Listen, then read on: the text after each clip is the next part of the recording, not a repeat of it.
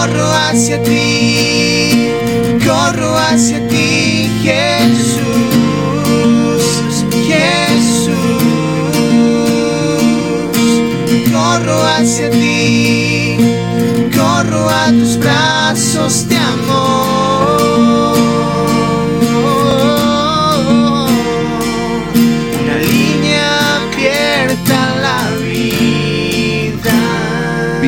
Buena oportunidad para poner por obra lo que el Señor nos enseña en su palabra, que en el principio del reino lo primero es dar para después recibir. ¿Cuántos necesitan de Dios? Amén. Bueno, ¿querés recibir de Dios? El principio es da y se os dará. Da y Él te va a dar. Y dice que cuando vos das, Él no se queda con que te va a dar poco, dice, te va a dar una medida abundante, rebosada, crecida. Así que que el Señor te dé la buena voluntad y el corazón. Y decís, bueno, esta es mi oportunidad. Amén. Eh, quería tratar de poder desarrollar todo esto en el tiempo que me queda y estamos apuradísimos. ¿Cuántos están apurados hoy? Amén, dijeron. bueno, vamos a ver hasta dónde llegamos.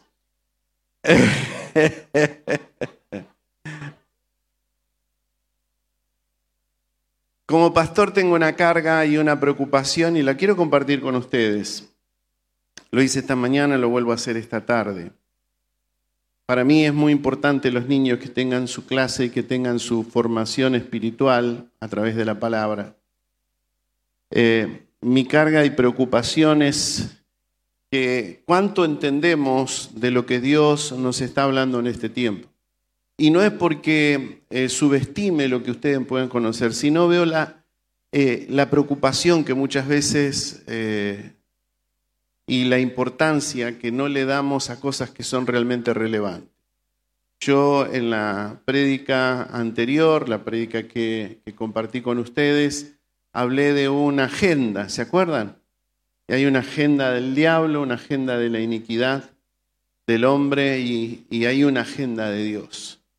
Y yo deseo de todo corazón que nuestra congregación esté preparada para esa agenda, para la agenda de Dios, pero que no ignore la agenda del enemigo, porque vienen días, eh, no quiero desanimarlos, pero les tengo que decir la verdad, vienen días complicados para la iglesia, vienen días de persecución para la iglesia, ya se está gestando. Uno decía, bueno, está en, países del Medio Oriente, no, no, ya, ya, ya está en América Central la persecución fuerte, ya hay países hermanos que están prohibiendo a las iglesias, están yendo en contra de los principios del reino. Entonces nosotros tenemos que estar preparados. Y, y la preocupación y la carga mía es qué le estamos transmitiendo a estos, a nuestros pequeños. ¿Y qué le estamos dando de información a ellos? ¿Qué le estamos dando a nuestros jóvenes? Hoy los vi contentos que vinieron nuestros jóvenes y gloria a Dios porque fueron y comieron de la comida del reino. Pero ¿qué le estamos dando? ¿Cuánto nos estamos preocupando y encargando de lo que se viene? Y, a mí me da gran preocupación. ¿Por qué?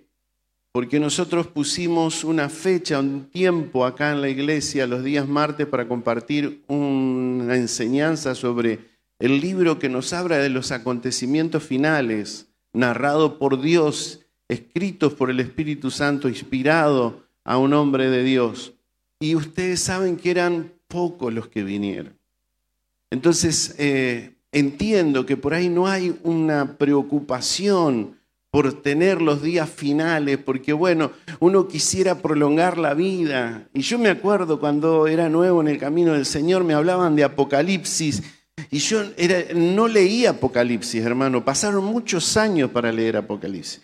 Una porque decía que no lo entendía y otra porque no quería saber nada de los tiempos finales.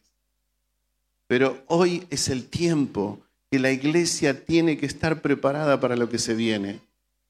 En este lugar se dio una prédica de que el pueblo de Israel, toda la historia vuelve a repetirse. Toda la historia que uno encuentra en la Biblia tiene, tiene coincidencia con los hechos históricos que después vuelven a repetirse. Nosotros estamos esperando un reino, amén. Cantamos, Cristo es el rey. ¿Y dónde vamos a tener ese reino? ¿Dónde? Acá la tierra. Dice que el Señor regresará, así como vino hace dos mil años, va a volver. Y va a volver y va a tener un gobierno, Él, absoluto en toda la tierra. Van a suceder muchas catástrofes, muchos desastres. Muchas, mucho se va a destruir, pero va a quedar un grupo. Y la tierra va a ser restaurada por mil años. Mil años vamos a esperar en esa restauración de la tierra y va a descender el cielo acá a la tierra el Padre va a venir a reinar y va a venir a gobernar y la Jerusalén celestial va a descender del cielo a la tierra. Entonces, esto es lo que nosotros tenemos que saber, esto es lo que tenemos que entender. Pero para eso también hay que ocuparnos por los tiempos finales. Dice que habían en, el tiempo de, de, la liberación del pueblo de Israel, dice que diez espías, ¿se acuerdan que habló Gustavo de diez espías que enviaron a la tierra prometida, la tierra donde fluye leche y miel. Dios le había prometido una tierra y les dijo, yo los voy a sacar de acá de Egipto, de la esclavitud, y los voy a llevar a un lugar, un lugar fértil, un lugar donde fluye leche y miel. Le dijo eso nomás, pero cuando fueron los espías, vieron todo lo que sucedía en esas tierras, vieron que en esas tierras habían gigantes, Vieron que en esas tierras habían hombres grandes, habían murallas, cosas, habían ejércitos poderosísimos. Y dice que cuando vinieron los doce espías, perdón, diez de ellos vinieron con el corazón angustiado, afligido, y se olvidaron de la promesa de Dios. Y al olvidarse de la promesa de Dios, trajeron gran angustia. Dice que toda la noche todo el pueblo de Israel en el desierto lloró amargamente. Dice que se escuchaban los gritos de los llantos, porque le creyeron a esos diez que habían traído las malas nuevas. Pero dos de ellos que tuvieron fe, que se afirmaron en la promesa de Dios, que le creyeron a Dios, que dijeron sí, amén yo sé que mi Dios me prometió darme una tierra que fluye leche y miel. Esos dos le creyeron a Dios. Yo quisiera que esta sea la iglesia que tiene a todos los Josué y Caleb. Que los dos, Josué y Caleb, están multiplicados por todos nosotros. Pero para eso tenemos que ocuparnos. Para eso tenemos que preocuparnos. Para eso tenemos que entender los tiempos que estamos viviendo y no dormirnos. Y la idea es que nosotros le dejemos un legado a nuestros hijos, a nuestros hijos, a nuestros pequeños, a nuestros nietos, a nuestros jóvenes, a nuestros adolescentes. Tienen que ver. Y hoy el compromiso que les voy a invitar a, a través de la palabra que tengo hoy es que tomemos un compromiso de nosotros ser modelos ser modeladores, moderadores de los niños, de los jóvenes, de los adolescentes, de los que nos siguen. Esta iglesia nació con esa idea. Esta no es una iglesia pastorcéntrica, lo he dicho varias veces. No es la iglesia del pastor Orozco y la, la pastora Inés. Esta es la iglesia ULAM una línea abierta a la vida, la iglesia que es conocida en la ciudad, porque hay un ministerio que se está moviendo y desarrollándose. Y si está el pastor y no está, o no está, o no está la pastora, la iglesia sigue funcionando, porque hemos volcado la visión a nuestros líderes y ellos pueden seguir completamente y sin ningún problema si nosotros faltáramos. La idea es que nuestros jóvenes y nuestros niños tengan la misma posibilidad. Y el día que ustedes falten por cualquier cosa o que no estén, ellos sepan cómo resolverse, porque tuvieron a un padre, a una madre, a una familia, a un abuelo, a una, tía, un tío que les explicó lo que iba a suceder y nada los sorprendió. sino que se afirmaron en la fe, en la confianza en el Señor Jesús. Amén. ¿Se animan conmigo a trabajar por las mejoras? ¿Se animan a aprender? ¿Se comprometen conmigo? Bien, entonces vamos a tratar de desarrollar la palabra que tengo para hoy. Les invito a que vayan buscando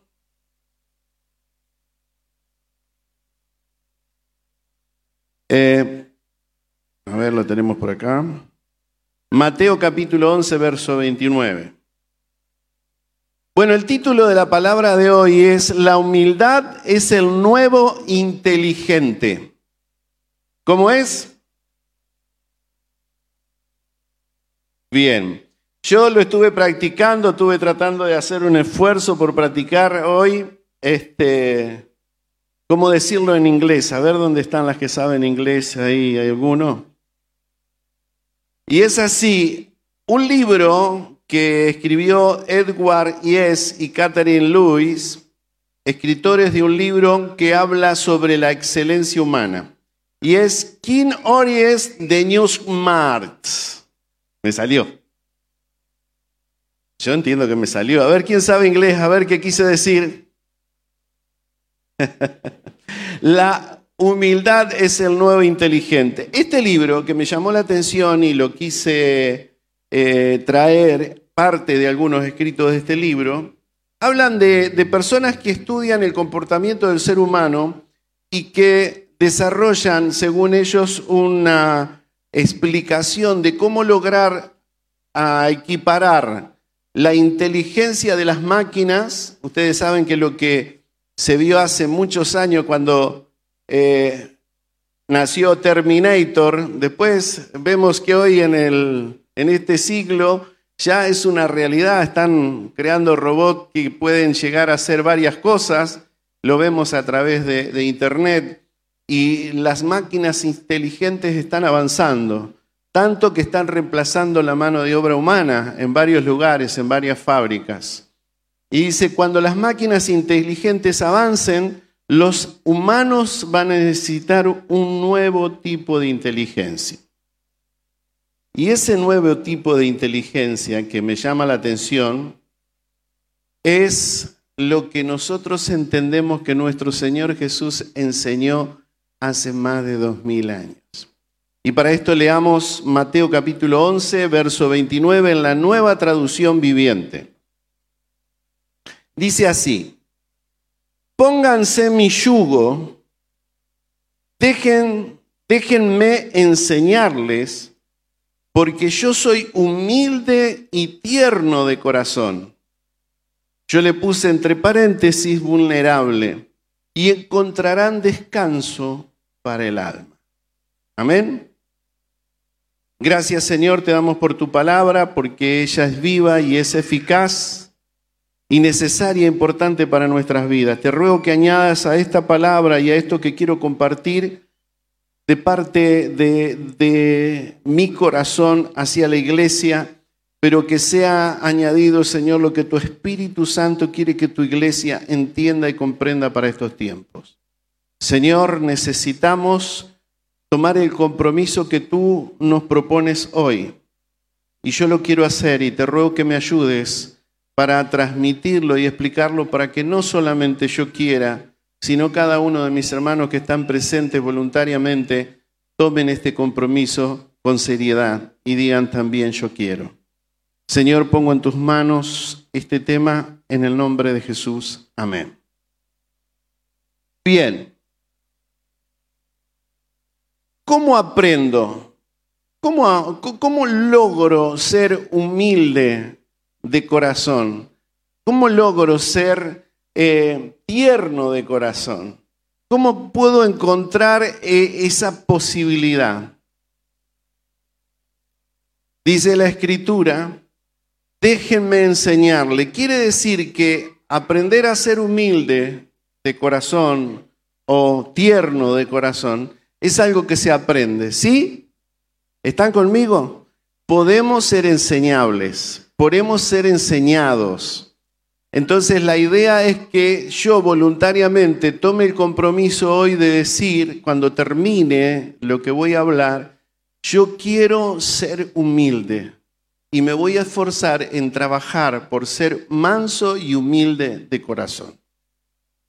Cuando nosotros leemos esta escritura, si la encontramos ahí el capítulo completo, Jesús explica cuestiones del reino que son importantes y cuando eh, llega al verso 29 nos pone la carga, dice, miren, yo les muestro esto, este es mi yugo. Cuando a un buey se le ponía un yugo, se le ponía un yugo doble, donde lo ponían a la par de otro buey, y el buey que ya estaba preparado y que estaba equipado podía ayudar al buey nuevo para que pueda llevar el yugo y le sea fácil y entienda cómo debe ser el movimiento de ese yugo. Jesús dice, este es mi yugo, yo ya lo tengo puesto y lo comparto con ustedes y es fácil, no es complicado de llevarlo y les voy a dar demostraciones de cómo.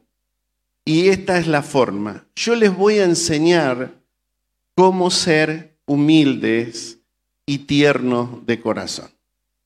Entonces, ¿cómo aprendo a ser humilde? Yo tomé cuatro puntos de, este libro que, este libro, más allá de que no es un libro cristiano, es un libro que da bases teóricas a través de la, del conocimiento. Ustedes saben que el comportamiento humano se estudia, hay psicólogos, hay psiquiatras que estudian el comportamiento humano. Muchas, muchos este, hablan mal de, la psicología y la psicología es una herramienta, ¿eh? es una herramienta que ayuda a descubrir el comportamiento humano. Nosotros los pastores estudiamos psicología pastoral y lo hacemos porque tenemos que entender cómo funciona el ser y no es una cosa diabólica, ni perversa, ni torcida. El problema es cuando nosotros le damos más importancia a la psicología que a lo que el Espíritu Santo nos enseña. Entonces tenemos que tener un equilibrio, porque la psicología, eh, todo este estudio del ser de la persona puede ayudarte a comprender qué cosas están afectando en tu alma. Pero el problema es que la psicología no puede entender o comprender qué cosas traen trastorno a tu espíritu. Esto lo hacemos a través de la unción del Espíritu Santo. Amén. Bien, ¿lo entendemos eso? Bueno, y a cada paso de cuáles son los comportamientos esenciales para lograr hacer humilde, para lograr ser humilde. Entonces, vamos al primer paso. Y el primer paso dice silenciar el ego.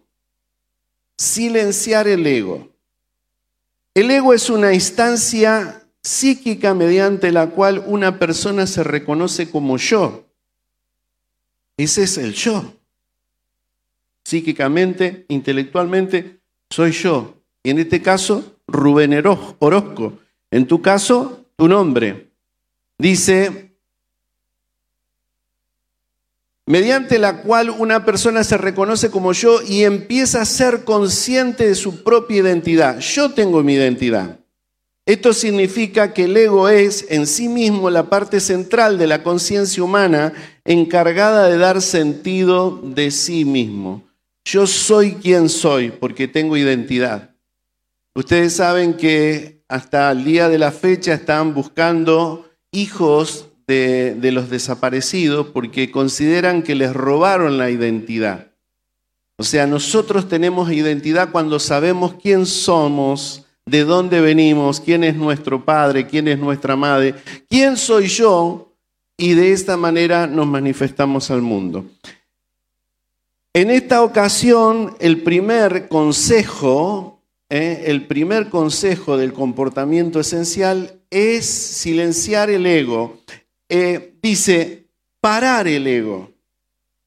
Cuando ustedes dicen parar, cuando yo digo parar, es como, para hacerle una comparación, como aquel que está eh, en medio de una calle parando el tránsito. ¿eh? Pará, te hace seña, frenate. Quiero que entiendas, esto no podés avanzar. De esa misma manera tenemos que parar el ego. Eh, hay un pasaje que dice que debemos eh, llevar cautivo todo pensamiento a la obediencia de Cristo. En este caso, nuestro ego, nuestro yo, el yo que muchas veces es en algunos un poco más alto, el mío es altísimo. Trato de bajarlo de arriba, Porque el yo es un problema muchas veces en nuestras vidas, cuando nuestro ego está más alto que lo que tiene que estar. ¿eh? Si bien sin perder la identidad, dice que yo puedo parar el ego. Parar el ego te ayuda a ser más abierto y objetivo y ser emocionalmente reactivo y ser menos emocionalmente reactivo. Cuando nosotros paramos el ego, no tratamos de defender nuestra causa. No tratamos de imponer, para, para un poquito, te, te, voy a explicar lo que, lo que a mí me pasa, lo que yo pienso. Cuando yo paro mi ego, trato de ser menos reactivo a las situaciones que me, tengo que vivir. Ya sea que sea una persona extrovertida o introvertida. ¿Se entiende? Porque a veces eh, ustedes saben que dice que las personas introvertidas eh, tienen una gran diferencia eh, con las extrovertidas. La extrovertida es la que hay sanguíneo y colérico que son ahí, pero están los flemáticos los melancólicos que son introvertidos. Pero ustedes saben que dice que los criminales más grandes de la historia han sido introvertidos. Personas que han sido muy rescatadas, muy prudentes para hablar. Así que la personalidad o el temperamento no habla de que cuán eh, este, exteriorizamos lo que sentimos. Dice que se acuerdan de este personaje que fue eh, el dentista que mató a su esposa, mató a sus hijas. Dice que el hombre era muy introvertido, no contestaba, no decía nada, pero en realidad eh, acumulaba dentro de sí odio y resentimiento. El, cuando vos parás tu ego, ya sea que seas introvertido o extrovertido, frenás y permitís que tus emociones se adecúen para no ser reactivo cuando una persona viene a quitarte esa paz que muchas veces tenés.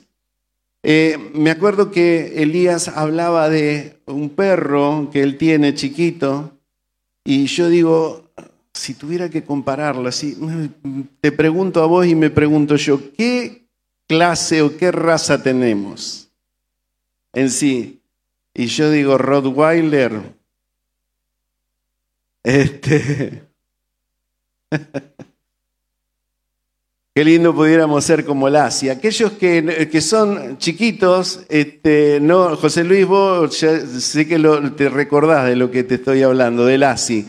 Lassi era un perro tan bueno, es la raza Collie, y un perro bueno, que es un perro amable, un perro que, que lucha en la vida para ayudar a sus dueños.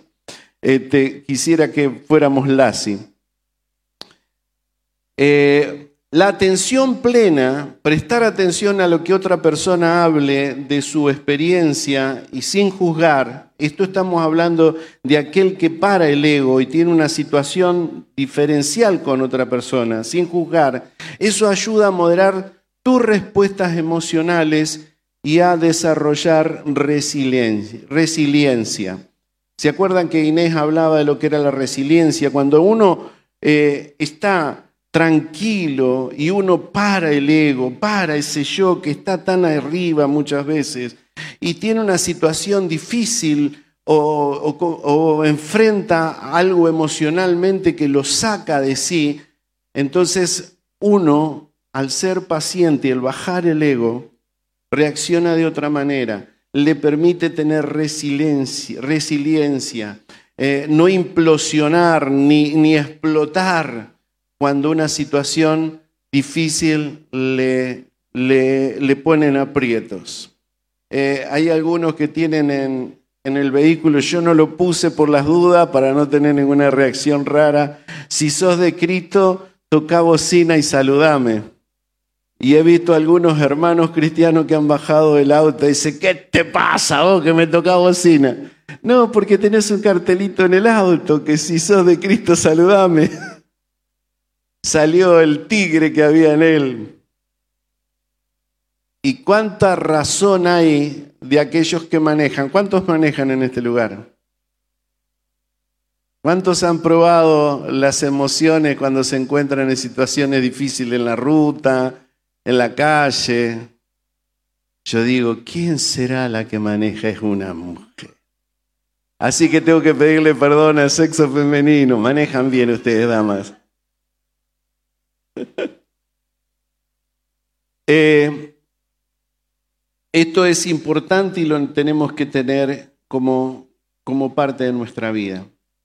Dice, una práctica regular de la gratitud profundiza tu humildad y dirige tu atención como los demás contribuyen a tu bienestar y al mejoramiento del mundo.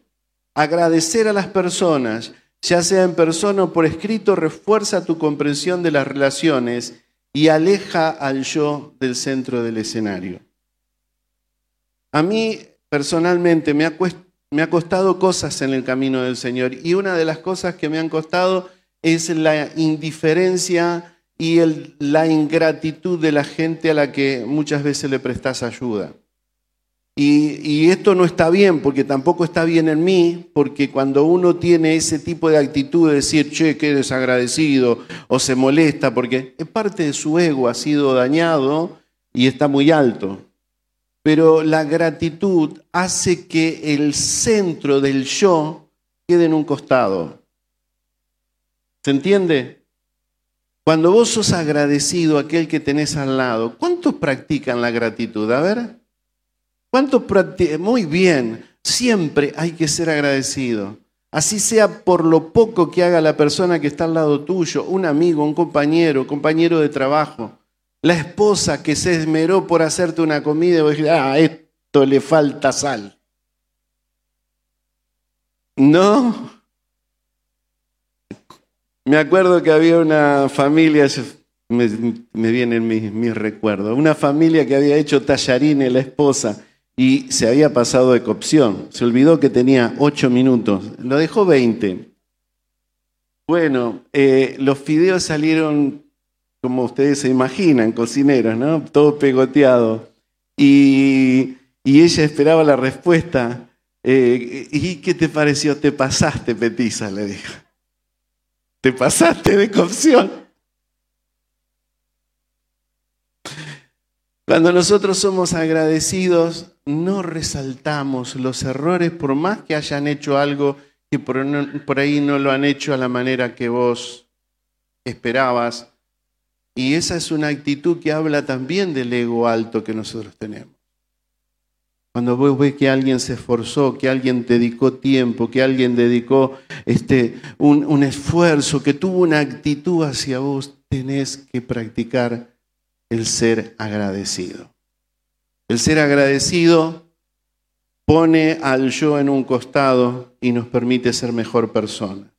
¿eh? Aleja al yo del centro del escenario siempre que vos tengas una ocasión de reaccionar, ya sea por distintas cosas de la vida, acordate, para el ego, frenalo, ponele un freno y decís, yo tengo que ser más tranquilo, más tranquila, y no tengo que luchar por mi causa o por mi postura o mi posición. ese es uno de los problemas de aquel que tiene el ego alto. Santiago capítulo 4, verso 6.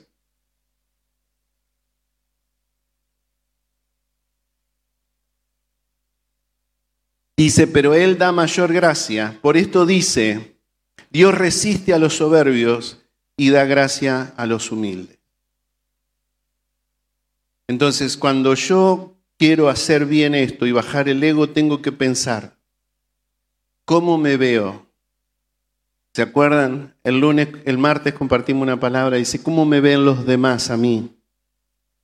¿Qué dice la otra gente que me rodea? ¿Qué ven en mí? ¿Ven a un cristiano? ¿O ven a uno que dice, ah, para ir a la iglesia yo mejor me quedo en casa? porque si ser cristiano es ser como este o como ella, es porque ciertamente por ahí estamos mostrando un mal ejemplo. Dice que Dios da gracia. ¿Y qué es gracia? Favor inmerecido dado de parte de Dios a los humildes. Entonces hoy digo, yo no puedo ser soberbio, no puedo ser altivo. Y tengo que mirarme a mí mismo y entrar a analizar, ¿hay algo de soberbia en mí? Y vos decís, bueno, pero no me puedo ver. Bueno, preguntarle a los que tenés al lado. ¿Tengo algún gesto, tengo alguna actitud de altivez? Preguntarle a tu esposa, a tu esposo, a tus hijos. ¿Vos me ves humilde? ¿O, o no, reacciono porque no me gusta que me digan las cosas? Ahí hay un problema. O algunos dicen, yo, pastora, antes era orgulloso, pero ahora soy perfecto. Gloria a Dios.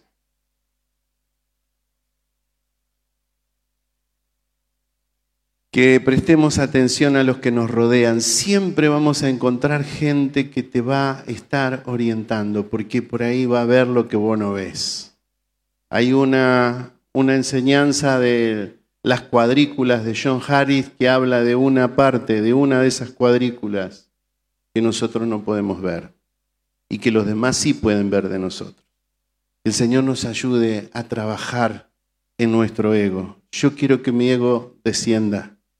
Yo quiero que mi yo descienda. Yo he defendido la causa, mi causa, y a veces me he dado la ñata contra la pared porque he creído que he tenido, derecho a defender mi causa. Y el Señor nos enseña que debemos ser como Él, humildes. Y Él dio ejemplo de que no defendió su causa. Dice que fue como un cordero al matadero. Amén. Y se expuso para lograr el propósito que él tenía. Y nosotros tenemos un propósito. Vos tenés un propósito, decirle al que tenés al lado, tenés un propósito. Tu propósito es ser ejemplo para los que te rodean. Tu propósito es ser un ejemplo para tu familia. Tu propósito es ser un ejemplo para aquellos que te están observando, que ven y que necesitan ver a Cristo en vos. Para eso no hay otra forma que ser humilde. Segundo, comportamiento esencial es administrarse a sí mismo. ¿Cómo? Administrarse a sí mismo. Yo me administro. ¿Cuántos administran acá? Yo administro mi trabajo, yo administro mi casa, yo administro mi dinero, yo administro mis tareas, yo administro todo lo que tengo que organizar en la semana. Administrarte a ti mismo significa regular las emociones y las reacciones automáticas que impiden la apertura mental. Tenés que aprender de tus errores y conectarte de manera significativa con los demás. Incluye percibir y reaccionar apropiadamente a los estados emocionales de otras personas. Regulate. Si vos sabés que algo te va a alterar, callate. Si vos sabés que algo te va a hacer mal, no te expongas, porque quizás no estás preparado. No tomes decisiones en caliente, porque las decisiones en caliente siempre van por mal camino. No tomes decisiones en la depresión, en la angustia, porque siempre te van a llevar a un camino del enemigo y ustedes digan, no, no puede ser en la iglesia, pero hay gente cristiana, hay ministros, hay pastores que han terminado con su vida porque han tratado de resolver los problemas emocionales en medio de una crisis. Nosotros hemos ayudado a personas a través de tu esperanza que han estado en situaciones de crisis y en la crisis uno no ve la salida. Entonces es importante que no tomes decisiones emocionales.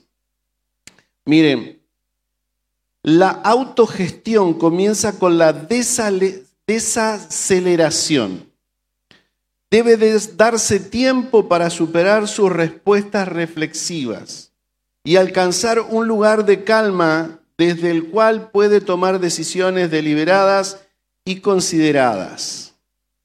Si prestas atención a tu estado físico, latido del corazón, respiración, tensión muscular, serás más consciente de tus reacciones. No, pero yo estoy bien, este... Y el corazón, pa, pa, pa, pa, No, no, tengo, tengo un, un negrito ahí tambor, tamborero que está dentro. En caliente las reacciones y las acciones siempre van por mal camino. Y aquel que no es expresivo, pero dentro está... ¿Cómo está? Está... Estoy fenómeno. Y no quieren abrir la boca, pero en realidad están ah, mal. Entonces, si prestas atención a tu estado físico, latido de corazón, respiración y tensión muscular, serás más consciente de tus reacciones, reacciones inconscientes. Entonces, administrate. El salmista le decía, ¿por qué te abates, oh alma mía? Tranquila, tranquila alma, tranquilízate, calmate. Vos mismo, tu espíritu tiene que gobernar tu ser. El ser, el yo, lo tiene que gobernar tu espíritu, no tus emociones. Entonces tranquilízate. Si te estás acelerando, toma otro camino. No vayas, no te expongas donde vos después terminás actuando de manera inconsciente, porque actúas de acuerdo a tus impulsos. ¿Bien? ¿Cómo vamos? Pastor, esta semana me pongo a trabajar y voy a ser la persona más humilde que usted ha visto en toda la historia de la tierra. Proverbio 16, 32. Mejor es el que tarda en airarse que el fuerte. El que se enseñorea de su espíritu que el que toma una ciudad controla sus emociones, se administra. Nuestro Señor dice que era bien administrado y tenía un cuerpo y un ser como el tuyo, solamente que Él no dejaba que sus emociones lo sacaran de, del lugar correcto. Tercer comportamiento esencial, la escucha reflexiva.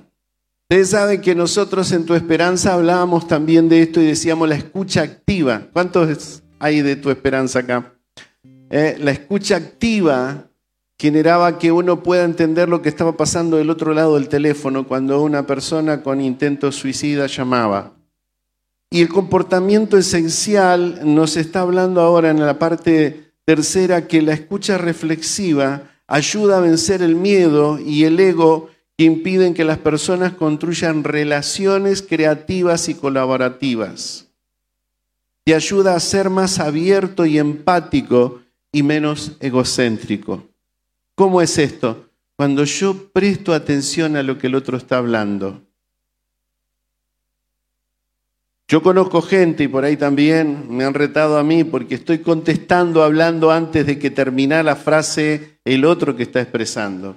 Entonces, ¿qué pasa? Mi mente está pensando qué contestar antes que el otro termine la frase. La escucha reflexiva, no, espera que el otro termine y trata en el momento que están hablando de entender lo que está viviendo, lo que está expresando. Se pone en atención al otro. Y no es egoísta porque quiere entender lo que el otro está hablando. Y no está defendiendo su causa y escúchame porque yo quiero que vos me entiendas. Dame un tiempito a mí porque yo también quiero hablar. Sino que escucha reflexivamente. Este es uno de los caminos que te lleva, según los estudios, a ser cada día más humilde. Dice un oyente reflexivo se enfoca en la persona que está hablando sin juzgar y busca primero entender sus palabras. No formula respuestas. En combinación con una personalidad tranquila y una mente abierta, la escucha reflexiva te ayuda a sumergirte en la perspectiva de otra persona. Un oyente reflexivo hace preguntas significativas que no son afirmaciones o juicios disfrazados con un signo de interrogación y trata genuinamente de aprender del que está hablando. Amén. Santiago 1.19 dice, por esto, mis armados hermanos, todo hombre sea pronto para oír y tardo para hablar, tardo para irarse. Amén. ¿Quieres ser humilde? Te estoy dando tips para que los apliques. Yo quiero ser humilde y me comprometo en ponerme a trabajar. Si no he sido una persona que ha sabido escuchar, quiero saber escuchar. Yo me comprometo en escuchar a aquel que está hablando al lado mío. Y voy a tratar de entender qué es lo que está expresando. Voy a dejar de defender mi causa. Amén. ¿Vas a hacer lo mismo? ¿Sí? Cuarto comportamiento esencial es la alteridad. ¿Qué es la alteridad? La alteridad es el principio filosófico que permite alterar, alternar o cambiar la propia perspectiva por la del otro. La alteridad ayuda a construir relaciones sólidas que fomentan el pensamiento creativo y el aprendizaje significativo. La humildad y otros comportamientos trabajan juntos para crear conexiones de alta calidad. Construir relaciones arraigadas en la confianza, el cariño requiere autenticidad, honestidad y vulnerabilidad, así como demostraciones de interés mutuo y consideración positiva. Se requiere honestidad y vulnerabilidad. Yo estuve en una reunión muy importante que se hizo en la Cámara Pastoral y vino un hermano de La Plata, lo mencioné en la, en la iglesia, lo vuelvo a mencionar por si no estabas en esa reunión, y dice que eh, Jesús era con un corazón vulnerable. Y cuando este hermano explicó qué era ser de corazón vulnerable, digo, wow, eso no está en mi corazón. Porque dice que Jesús lo ofendían, pero él no cerraba su corazón. A Jesús lo dañaban, pero él no cerraba su corazón. Y yo al primero que me ofende, al primero que ya mi corazón se cierra y allá, lejos. No quiero estar cerca porque cuido mi corazón de que no me lastimes. Porque no tenía corazón vulnerable. Y cuando escuché a este hermano hablar de eso, le dije, Señor, hey, lo escuché, yo lo quiero. Quiero un corazón vulnerable. Quiero un corazón como el tuyo, Señor. Y sepa sufrir los errores de los que me ofenden, pero mirarlos con amor. Perdonarlos. En la cruz o aun cuando estaban haciéndoles mal, Él les decía, Señor, perdónales porque no saben lo que hacen. Su corazón estaba sufriendo por lo que les iba a pasar a ellos al no entender lo que estaban haciendo. Cuando vos tenés un corazón vulnerable y aún te lastiman, no estás demandando ni pidiendo juicio de parte de Dios, no tenés un corazón sencillo, simple, y decir, Señor, no le imputes esto como pecado, porque sufriría mucho si les va mal. Y esa es la mejor obra, el mejor ejemplo que nuestro Señor Jesús nos enseñó. ¿Sí? ¿Estás de acuerdo? Yo quiero ser vulnerables.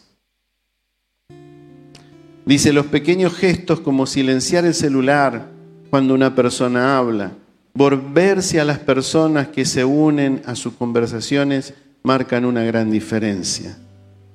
Yo, en lo personal, lo confieso porque yo tengo que arreglar estas cosas. Muchas veces cuando estás conversando y viene una persona de afuera, eh, seguís conversando con el otro y lo ignorás. No, una persona que tiene un corazón, que se abre a los demás, que tiene esa alteridad que dice esta parte. Cuando viene la otra persona, dice, mira, hola, ¿cómo estás? Mira, estamos hablando con él de, ¿qué te parece? Mira, te explico. Y lo pone al tanto y lo mete en la conversación, porque realmente quiere involucrarlo. Tiene un corazón abierto para compartir con los demás. Si están eh, conversando y el otro está explicándole algo, deja su celular. Porque a veces están hablando y están hablando a alguien importante y están con el celular. Es señal de que no le prestas atención, de que no estás atento a lo que le pasa al otro. Por eso que el Señor nos ayude a usar esto que es tan importante, la alteridad. 1 Corintios 9, 22 dice, hablando Pablo de su realidad, me echo al débil, me echo débil a los débiles, para ganar a los débiles. A todo me he hecho todo, para que de todos modos salve a alguno. Cuando vos te haces al débil, cuando vos escuchás al débil, cuando vos te pones en atención a lo que le pasa a los demás, lo haces para ganarlos y para ayudarlos. Eso es alteridad. ¿Sí? Por eso, como conclusión, quisiera que, que entendamos la importancia de lo que Dios nos propone para esta Agenda 2023. Yo de este, de este lugar quiero que vos y, yo salgamos con una idea. Hemos escuchado la palabra, hemos recibido el mensaje, pero de este lado salgo con una decisión. Yo no quiero ser igual. Yo quiero ser mejor. Entonces pone esto como parte de tu agenda. Te voy a decir algo que me enriqueció mucho, que me, me hizo entender esta palabra y digo, Señor, voy a trabajar el doble por lograrlo. Escuché a este joven Benjamín Núñez que les decía que tiene la edad de mi hijo mayor. Y él dice, ¿cuál es tu estándar de hermosura? Él dice que el estándar para él de hermosura es su esposa. Dice que la ve hermosa, y ciertamente es una mujer muy, muy, muy bella. ¿Cuál es tu estándar de hermosura? ¿Quién ves como más hermoso? Por ahí me dice, bueno, no tengo a nadie para decirte cuál es mi estándar de hermosura. Quizás sea un paisaje. ¿Sabes cuál es el estándar de hermosura para el Señor? Para el Señor Jesús. ¿Sabes cuál es el estándar? La humildad y el amor. Él está esperando que vos y yo tomemos su ejemplo y digamos, Señor, yo me he llevado esta materia a marzo cuántas veces, pero hoy me pongo a trabajar, hoy me pongo a estudiar, hoy me pongo a aprender. Hoy me esfuerzo como nunca, porque si es el estándar de la hermosura que vos querés ver en mí, yo le escuchaba a Alba que decía, y sabes Alba que yo también le he dicho lo mismo al Señor.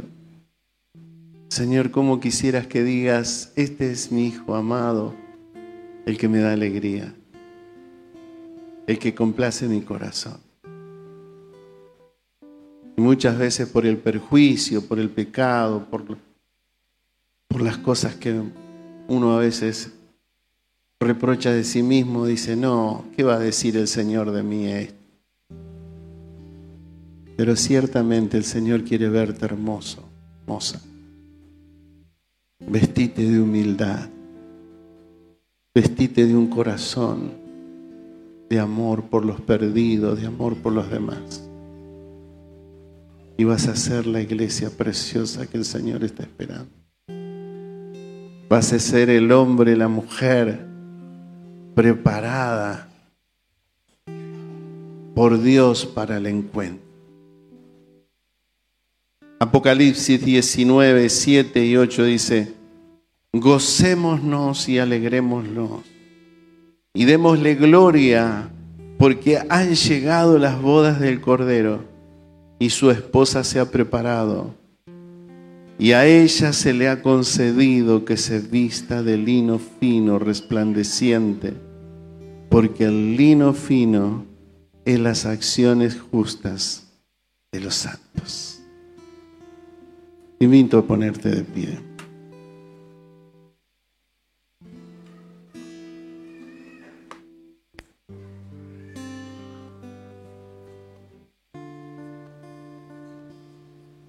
Vestite de lino fino. Las acciones justas de los santos son hechas con un corazón de amor y de humildad. Hoy el Señor nos propone para hacer obras de amor. Ir a darle a gente que no tiene los recursos lo necesario para que puedan enviar a sus hijos al colegio. Pero también te da la posibilidad de que aprendas cómo ser mejor persona siendo humilde, aprendiendo de su ejemplo. Amén. ¿Tomás el compromiso? ¿Tomás el compromiso? Oremos entonces. Orás conmigo, yo te guío en esa oración. Señor Jesús, en esta tarde, delante de tu presencia, te pido perdón, Señor, por mi falta de humildad, por no tener un corazón, Señor, tierno, por mis reacciones. Me he identificado más con un animal, Señor, violento, que con un animal manso. Pero hoy, Señor, delante de tu presencia, tomo el compromiso de ser humilde. Voy a trabajar, Señor. Voy a estudiar. Voy a aprender. Y me voy a dedicar a mejorar. Porque tengo un legado que dejarle a mis hijos. Tengo un legado que dejarle a mis amigos tengo un legado que dejarle a los que me rodean. Tengo un legado que darle a aquellos que me conocen. Que como decía Tamara, cuando me vean a mí, te vean a ti. En el nombre de Jesús.